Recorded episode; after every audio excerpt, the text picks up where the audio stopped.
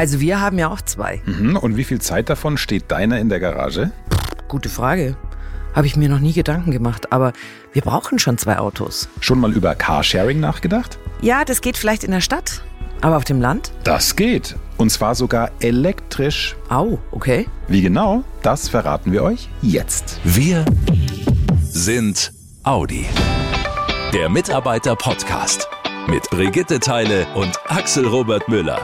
Hallo ihr Lieben, wie schön, dass ihr trotz Sommerferien reinhört. Ein herzliches Willkommen auch von mir, wobei man ja sagen muss, eigentlich ist es ja perfekt, ne? so in den Sommerferien ganz gechillt eine Podcast-Folge zu hören, im Auto, auf der Terrasse, am Strand. Ha! Und was reimt sich auf Strand? Äh, Land? Richtig. Und genau da wollen wir in unserer heutigen Folge hinschauen. So idyllisch das ja auch ist, ruhig, grün, so sehr ist man aber auch auf ein Auto angewiesen. Vor allem dann, wenn es eben mal über den Besuch beim Bäcker oder Metzger hinausgeht. Deswegen, das kennt ihr sicher auch, haben einige Haushalte da gerne mal zwei Autos. Laut Statistischem Bundesamt gab es Anfang letzten Jahres in rund jedem vierten Haushalt zwei oder mehr Pkw. Ich finde deine Anfangsfrage übrigens sehr spannend. Wie viel Zeit steht dieser Zweitwagen eigentlich daheim nur rum? Und ist vielleicht Carsharing gerade auf dem Land doch eine Alternative für die Zukunft? Genau das wollen wir heute klären, denn Audi hat sich gerade an einem Projekt beteiligt, das genau das zum Ziel hat und das obendrauf auch noch ein tolles Inklusionsprojekt ist.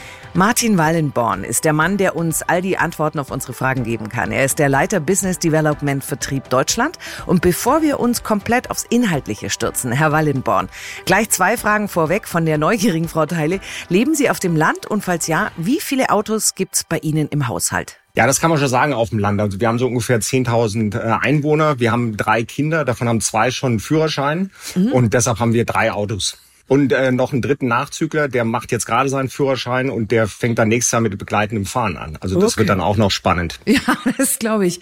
Wir alle kennen ja Carsharing in der Stadt. Die stehen gefühlt vor allem in den Großstädten da an jeder Ecke. Aber wahrscheinlich gibt es auch in einer Großstadt einfach viel mehr Menschen, die sowas nutzen, als auf dem Land oder in kleineren Orten. Warum ist das Thema Carsharing auf dem Land für Sie trotzdem interessant? Das hat mehrere Aspekte. Also wir sehen, dass Mobilität auch im ländlichen Bereich deutlich Zugewinn bekommt. Und wir haben jetzt gemerkt, durch die Corona-Zeit, Zeit. Und das Thema Homeoffice sind äh, Leute auch wieder rausgezogen, eher aufs Land und brauchen da natürlich auch Mobilität. Mhm. Können zwar von zu Hause arbeiten, aber brauchen eben da auch eine gewisse Mobilität. Da gibt es wirklich noch viel Nachholbedarf, aber wir sehen da wirklich großes Interesse. Um auf dem Land aktuell mobil zu sein, heißt das für viele, wenn es finanziell irgendwie drin ist, eben sich einen Zweitwagen zuzulegen. Haben Sie Zahlen, wie viel Zeit so ein Zweitwagen rein statistisch nur rumsteht und gar nicht genutzt wird? Ja, das sind so ungefähr 70 Prozent, also doch ein großer Nein. Teil, der, der rumsteht, ja. Ja, Wahnsinn, das hätte ich nicht gedacht. Also da liegt es wirklich nahe, über Carsharing nachzudenken, weil natürlich für jeden Haushalt unter Umständen das günstiger sein kann ein Auto nur dann zu mieten, wenn es wirklich gebraucht wird, oder? Ja, absolut. Und wir sehen halt auch, dass das Auto dann halt auch von mehreren effizienter genutzt wird. Ne? Das ist natürlich auch ein großes Thema. Das glaube ich gerne. Die Mobilität auf dem Land muss sich ja auch weiterentwickeln und attraktiver werden. Ja, genau. Und deswegen haben wir auch, als das Projekt kam mit Wüstenrot, das ist ja in Baden-Württemberg, was wir gestartet haben, war für uns das eigentlich auch ganz klar, dass das wirklich ein sehr gutes Lernprojekt auch ist, wo man äh, eben auch Mobilität in einem ländlichen Bereich gut äh, verproben kann. Dann lassen Sie uns da mal hinschauen in die Gemeinde Wüstenrot. Da geht es um Carsharing auf dem Land, genauer gesagt aber sogar noch ein Point weiter. E-Carsharing. Wie sieht dieses Projekt genau aus und wer macht da alles mit? Die Gemeinde Wüstenrot hat eine eigene gemeinnützige GmbH gegründet, also auch für Leute mit, äh, mit Einschränkungen, die da eben auch eine Perspektive haben soweit. Und deren Wunsch war einfach, dass man den Bürgern so verschiedene Anwendungsmöglichkeiten gibt, nämlich einmal normales Carsharing, so würde ich es mal nennen. Also sprich, da gibt's drei, vier Stationen, wo der Bürger und die Bürgerin da das Auto buchen kann. Äh, dann gibt's einen sogenannten Bürgerbus, fand ich auch recht interessant. Das ist ein Bus on Demand, also sozusagen auf Zuruf, äh, den man sich buchen kann und der dann die Leute dann zum Beispiel zum Arzt, zum Bäcker, zum Einkaufen fährt soweit. Das Ganze wird ja auch neben Wüstenrot in drei weiteren Gemeinden stattfinden, nämlich Obersulm, Meinhard und Löwenstein. Und die haben sich zusammengetan und sind eben die Betreiber äh, dieser gemeinnützigen GmbH. Wer steckt da so alles mit drinnen? Die Audi AG, das ist klar. Wer macht da noch mit? Ja, wir haben weitere Partner aus dem Konzern. Das ist zum Beispiel äh, Seat Code, weil das Ganze läuft mit einer App, also wo man das Fahrzeug eben ganz einfach buchen kann soweit. Da stellen die zur Verfügung und dann haben wir auch das ganze Thema Ladeinfrastruktur, was unsere Tochtergesellschaft äh, Elli mitmacht und eben auch E-Fahrzeuge, die da zum, zum Einsatz kommen. Okay, und, und wie komme ich an so ein Auto? Was brauche ich? Was muss ich machen? Sie laden sich die, die App runter im App Store für Android und iOS und können dann mit der App wirklich ganz flexibel alle Mobilitätsangebote bequem buchen. Wo stehen die Autos? Wo kriege ich die her? Es gibt feste Standorte, wo äh, einige der Fahrzeuge stehen und dann gibt es aber auch eine Möglichkeit, dass eben Fahrzeuge sehr flexibel genutzt werden. Man sieht immer in der App, wo der Standort ist äh, und kann dann zu diesen festen Standorten gehen. Okay, und feste Standorte sind wahrscheinlich sowas wie Bahnhof und Post, oder? Wo jeder vorbei Genau.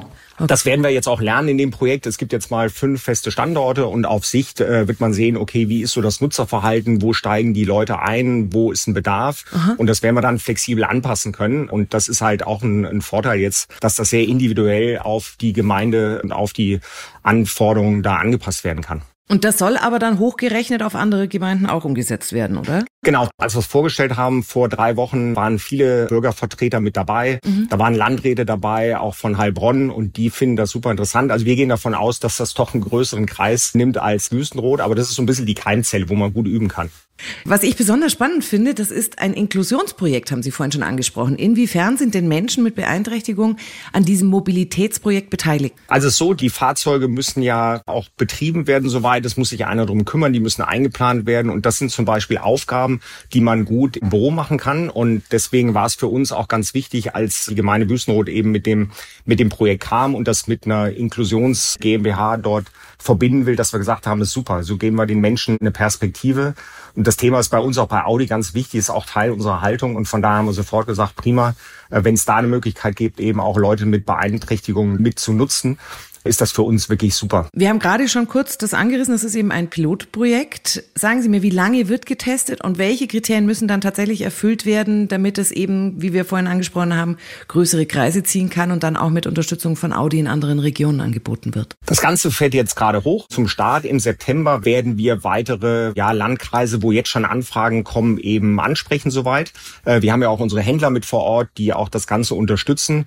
Und mein Sohn würde immer sagen, da gibt es bestimmt viele Follower und äh, also sozusagen Leute, die und Gemeinden, die folgen und davon gehen wir jetzt auch aus, dass das mehr und mehr Kreise zieht und auch nicht nur in Baden-Württemberg, sondern wir haben auch äh, weitere Anfragen schon aus ganz Deutschland, muss man sagen, weil das Thema ist wirklich sehr präsent.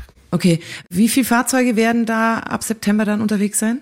Wir haben 15 jetzt mal zum Start und dann hängt es eben davon ab, wie viel äh, Nachfrage ist, ob die Auslastung passt. Wir können da relativ kurzfristig eben auch erweitern, mhm. aber haben gesagt, das muss ich jetzt auch alles mal ein bisschen einspielen, auch mit der Betreibergesellschaft.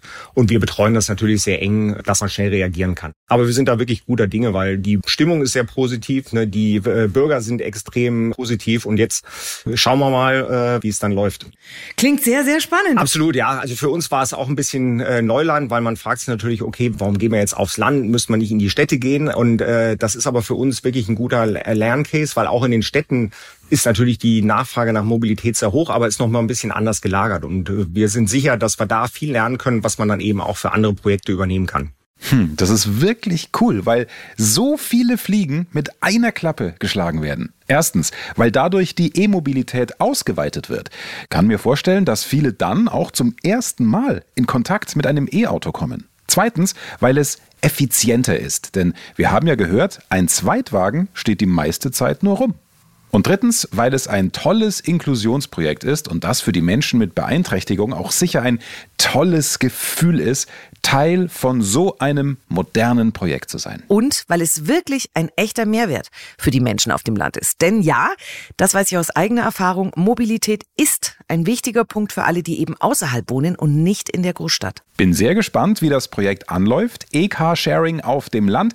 Da werdet ihr ganz sicher auch im Audi MyNet auf dem Laufenden gehalten. Und wenn ihr schon Carsharing-Erfahrungen habt oder euch das auch gut für euer Dorf oder eure Gemeinde vorstellen könnt, dann schreibt das in die Community Audi MyNet Dialog.